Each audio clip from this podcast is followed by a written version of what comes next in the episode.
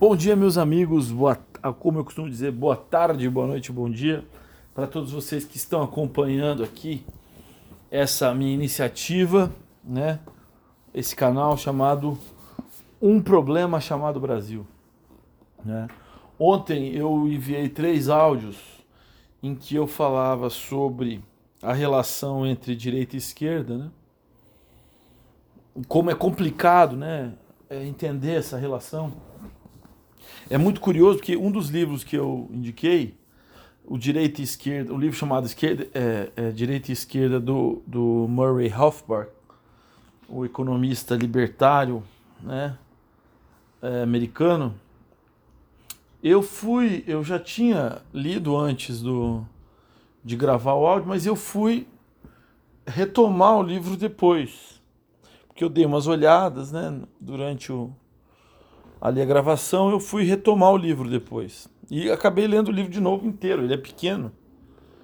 E fui até o final. E eu mudei muito. Eu, eu, eu, eu quero dizer que eu discordo de quase tudo que ele falou ali. Porque a gente muda né, a forma de ver as coisas. E, e é, é, é interessante né, como várias possibilidades de entender o fenômeno da direita e da esquerda, mas é, é só mais um exemplo de como essa questão é complexa. Né? Você vai lendo vários autores e quanto mais você lê, mais possibilidades de análise da esquerda e da direita se abrem. Né? Por isso é um problema complexo. E aí, pensando justamente nisso, né, a pergunta que vem em seguida é, professor, para quem é, é, foi meu aluno, ou é meu aluno, pode vir a pergunta, né? Professor, mas e como é que eu sei se eu sou de direita ou de esquerda? Como é que eu me situo nisso, né? É, bom, em primeiro lugar, ninguém precisa ter uma opinião sobre isso. Né? Opinião não é uma. É, é, formar uma opinião sobre um assunto não é uma coisa fácil. Então, em geral, como eu dou aula normalmente para pessoas jovens, muito jovens, eu, em geral, sempre falo: não compra de primeira uma bandeira, não é?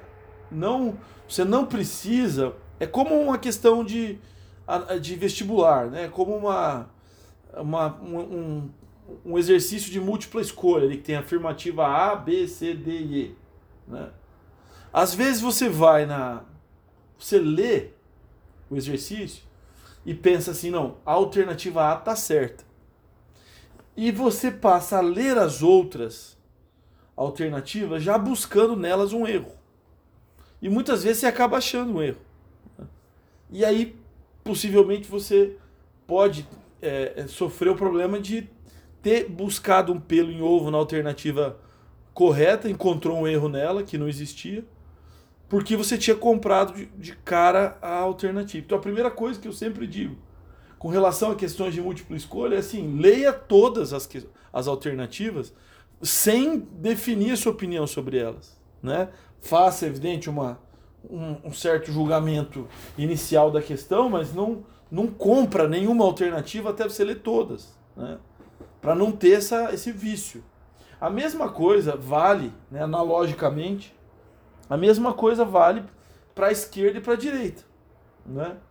Então eu acho que você não deve, sobretudo quem é mais novo, que está entrando agora, né, se interessando agora pelo esse assunto, você não deve comprar um lado de cara, você deve analisar, né? E lógico, buscar bons referenciais dos dois lados, né?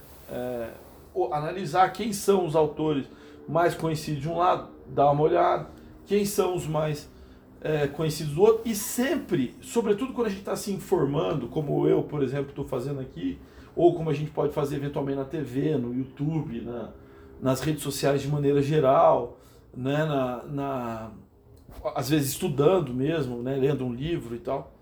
A gente sempre precisa saber é, quem é o cara que está falando ali com você. Não é? Então, é, eu mesmo fiz questão de, na, na, no áudio de ontem, deixar claro ali qual que era a minha posição, né? Inicial, porque se você não tem referência de, de, qual é a posição do cara, você fica meio vendido no sentido de entender o que de fato ele está falando. Então, quando você vai estudar essas ideologias, sobretudo você precisa entender esse cara que está falando, ele parte de qual princípio. Esse livro mesmo que eu estava falando do Rothbard é um livro interessante sobre direita e esquerda, mas você tem que saber que ele é um libertário escrevendo, né? E que, portanto, no fim das contas, não é, ele parte do olhar do libertário. É interessante, né? Um ultraliberal, né? Falando sobre o que é direita e esquerda. Mas também você precisa buscar referências opostas. Por isso que eu falei né, o Norberto Bobbio, que é um cara assim considerado meio referência nesse assunto e é um cara, eu acho, né, lógico, eu estou olhando pelo ponto de vista de alguém que está mais à direita do que o Norberto Bobbio. O Norberto Bobbio parece mais um pensador à esquerda do que à direita. Né? Mais para frente, quando a gente for falar sobre isso, sobretudo quando eu pretendo ainda falar sobre fascismo, nazismo aqui e tal, é, a gente vai citar daí outros autores, um pouco mais à esquerda ainda que o, o Norberto Bobbio, não? É, é, o, por exemplo, o Humberto Eco tem um livro interessante sobre o fascismo, né? a Hannah Arendt, e assim, e assim vai. Não é? Mas, para ficar né, no tema central desse, desse áudio de hoje, que é a questão da gente identificar se, como, como a gente identificar, né? Se a gente é de direita ou de esquerda, como se encontrar nesse universo. Eu gostaria aqui de usar o conselho de um grande filósofo da ciência política, Eric Fögling, um, um austríaco radicado nos Estados Unidos, Eric Fögling, não é que num livro maravilhoso chamado Anamnese, ele nos diz o seguinte em relação a sua teoria e ao seu e ao livro mesmo, né? Que ele estava ali. É, é... Na verdade, esse trecho é tirado de uma carta que ele escreve a um amigo explicando o livro, né? E é, é citado aqui na, na, esse trecho é citado é, na introdução do, do livro, é, no prefácio, melhor dizendo, justamente como uma ilustração para a gente compreender o que ele queria com o livro, né? Ele disse assim. Então, todo o livro é unido por um movimento duplo de empirismo, quer dizer, de investigação empírica, de investigação da realidade. O movimento que vai dos fenômenos históricos de ordem até a estrutura da consciência em que eles se originam. Então, por um lado, ele quer estudar né, o que ele está chamando aí de fenômenos históricos de ordem, são fenômenos políticos, vamos dizer assim, né, e estudar a estrutura da consciência das pessoas que engendram, que criam essas propostas políticas. Né? E o segundo movimento ele diz: e o movimento que vai da análise da consciência até os fenômenos de ordem, à medida que a estrutura da consciência é instrumento de interpretação para os fenômenos históricos. Quer dizer, se você quer entender um fenômeno político histórico, você precisa estudar o fenômeno, certo? Investigação é, empírica dos fenômenos políticos de ordem, como ele está falando aqui. Mas você tem que estudar a estrutura da cabeça, digamos assim, do pensamento de quem formulou aquela ideia. Né? Então, você quer estudar, por exemplo, vamos sair um pouco aqui do assunto do Eric Feiring e vamos pensar, quero estudar as ideias do Marx. Bom, eu tenho que estudar as ideias do Marx, mas tenho que estudar também da onde parte o pensamento do Marx, né? a estrutura da consciência do Marx. Mas o segundo movimento que o Eric Feiglin coloca aqui, e é por isso que o livro chama Anamnese, é estudar a estrutura da sua consciência também porque é essa consciência que vai interpretar os fenômenos históricos e os, e os atores né, que participam desses fenômenos históricos. Quer dizer, então, você tem que buscar compreender os fenômenos sociais, e a, as ideologias tentam fazer isso, né, na direita e na esquerda, mas você também tem que se conhecer. Então, para você saber o que, se você é de direita ou de esquerda, aplicando essa ideia do, do Eric Feiglin, que, que pode ser muito mais complexa do que isso que eu estou falando, mas dando uma aplicação prática à, à nossa situação aqui, Eu poderia dizer que, em primeiro lugar, para você saber a sua posição, você precisa saber bem quem você é. Não é à toa que o oráculo de Delfos já alertava o Sócrates é? de que ele deveria primeiro conhecer a si mesmo, é? antes de querer conhecer as coisas fora de você. E pode parecer só um clichê isso que eu estou falando, mas não é. De fato, eu acredito realmente e filosoficamente, com unhas e dentes, nessa, nessa afirmação. Que não faz sentido eu acreditar numa tese não é, que esteja completamente desconectada da minha vida. Vocês estão entendendo? Então, é, eu, eu, eu, eu, eu fui percebendo com o tempo, e lendo, estudando e ouvindo conselhos e tal, e professores, eu fui percebendo que a melhor forma de eu medir uma teoria é usar a matéria-prima mais abundante que eu tenho, que é a minha própria experiência, a minha própria memória, a minha própria consciência. É? Então, quando alguém me apresenta uma teoria, pode ser uma teoria econômica, né? pode ser uma teoria é, política. Então, alguém faz uma afirmação sobre a realidade, eu submeto essa afirmação a esse teste. Quer dizer, será que o mundo, tal como eu conheço, realmente funciona desse jeito que essa teoria está falando? Quer dizer, será que essa teoria ela descreve as coisas como as coisas parecem de fato ser? Não é? Para mim, isso é infalível? Não, não é, porque Afinal de contas, as coisas podem parecer para mim podem estar erradas. Por isso que o Eric Feglin diz que é um jogo dialético. Você tem que estudar você e tem que estudar a realidade. E vai equalizando uma coisa na outra. E vai arredondando uma coisa na outra. Você está entendendo? Então, tem certas passagens, é, por exemplo, quando eu estava estudando mais economia, né, eu li certos economistas que, quando eu, eu, eu, eu li o que o cara estava falando, eu falei, putz, mas o mundo é me parece exatamente como ele está falando e descrevendo. Né? O mundo me parece desse jeito que esse cara está me falando. Então, é, é, é, como se a construção do seu pensamento, da sua personalidade intelectual, de você descobrir de que lado da barricada você está, ou de, de, se você não está de lado nenhum da barricada, qual que é a sua posição diante do mundo, né? Qual que é a sua posição política? Se você é a favor do liberalismo, se é a favor do socialismo. Primeiro você precisa conhecer um pouco a tradição socialista, tradição liberal, precisa se informar um pouco sobre essas coisas. Tem que ter um pouco de cultura política. Né? E tem que ter um pouco de cultura também, é, vamos dizer assim, geral. Né? Conhecer um pouco de arte, conhecer um pouco de literatura, conhecer um pouco da vida, do que está acontecendo no mundo, das atualidades, dos fenômenos. Lógico, você tem que se interessar pelo mundo, senão, para que, você vai ter uma posição também, né? Certo? Mas, ao mesmo tempo que você faz esse movimento de querer conhecer o mundo, você também tem que olhar para dentro, entendeu? E ficar medindo a febre, assim.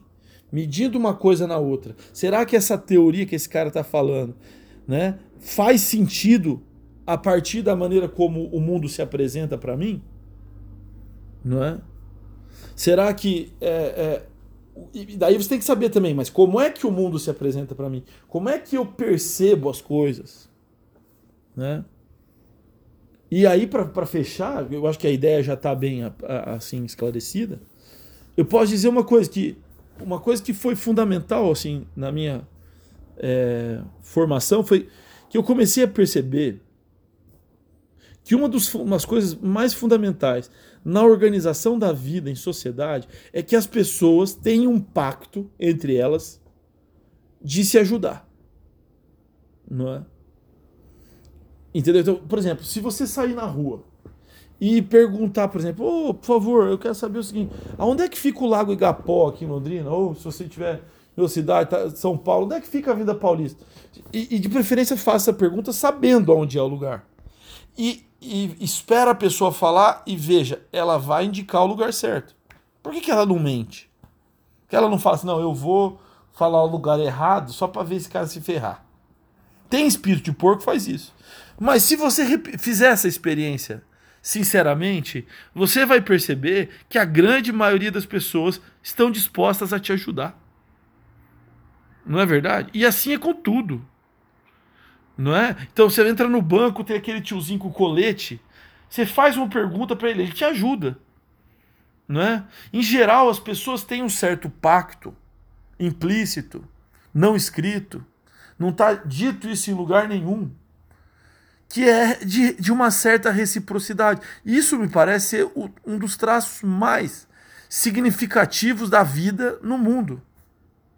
Levado ao extremo, ninguém que está ouvindo esse áudio aqui chegou à idade em que está hoje sem que tivesse contado com uma forte colaboração, não é, da, do seu pai, da sua mãe, é, ou do seu responsável, da pessoa que criou você.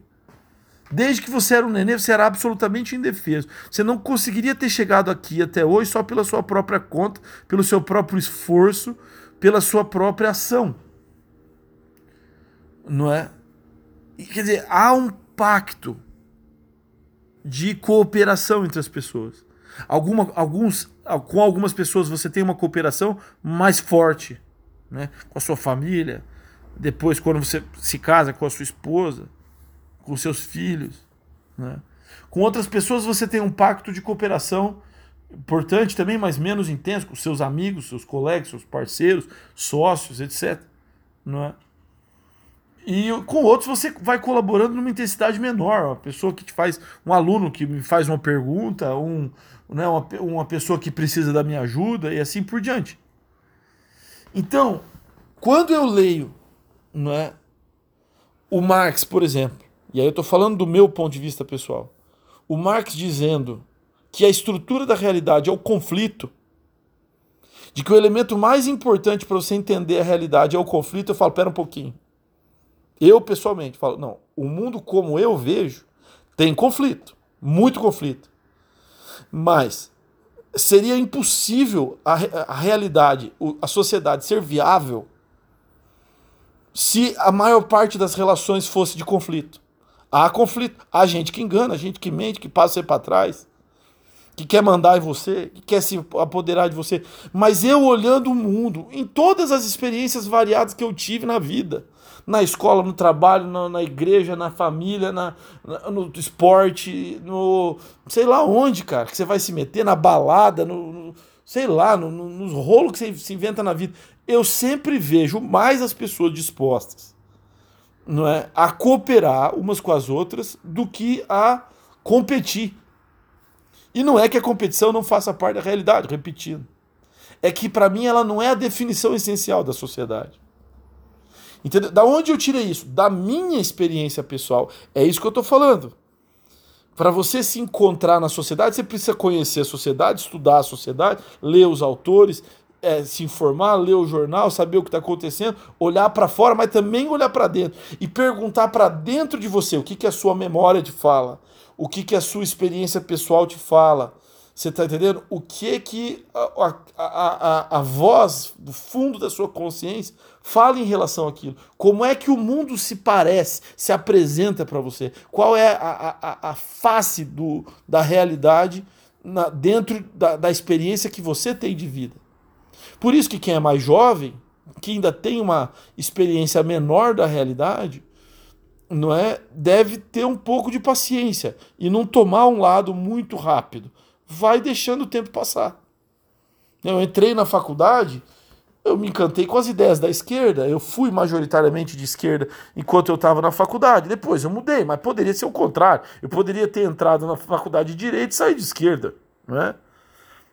Você está entendendo? Quer dizer, em geral, não, não se deve comprar uma ideia e defender ela desde o começo. Porque senão você forma a tese antes de conhecer as hipóteses. E o ideal é que você faça o contrário, conheça primeiro as hipóteses, analise essas hipóteses, teste essas hipóteses usando como base empírica dos testes a sua própria vida e experiência, não é? Para depois você saber com qual tese que você vai ficar. Tá claro isso aí? Né? Então essa é uma reflexão que parte aqui de inspiração do, do, do, do, do texto introdutório aqui do livro Anamnese, do Eric Feglin, da teoria da história e da política. Né? O livro também da R Realizações. Muito bom, é um filósofo que eu admiro muito e que me inspirou para fazer esse áudio de hoje aqui para vocês. Um bom dia a todos, pessoal. Que todos fiquem bem durante esses tempos difíceis, tá bom? Um abração e até a próxima. Valeu!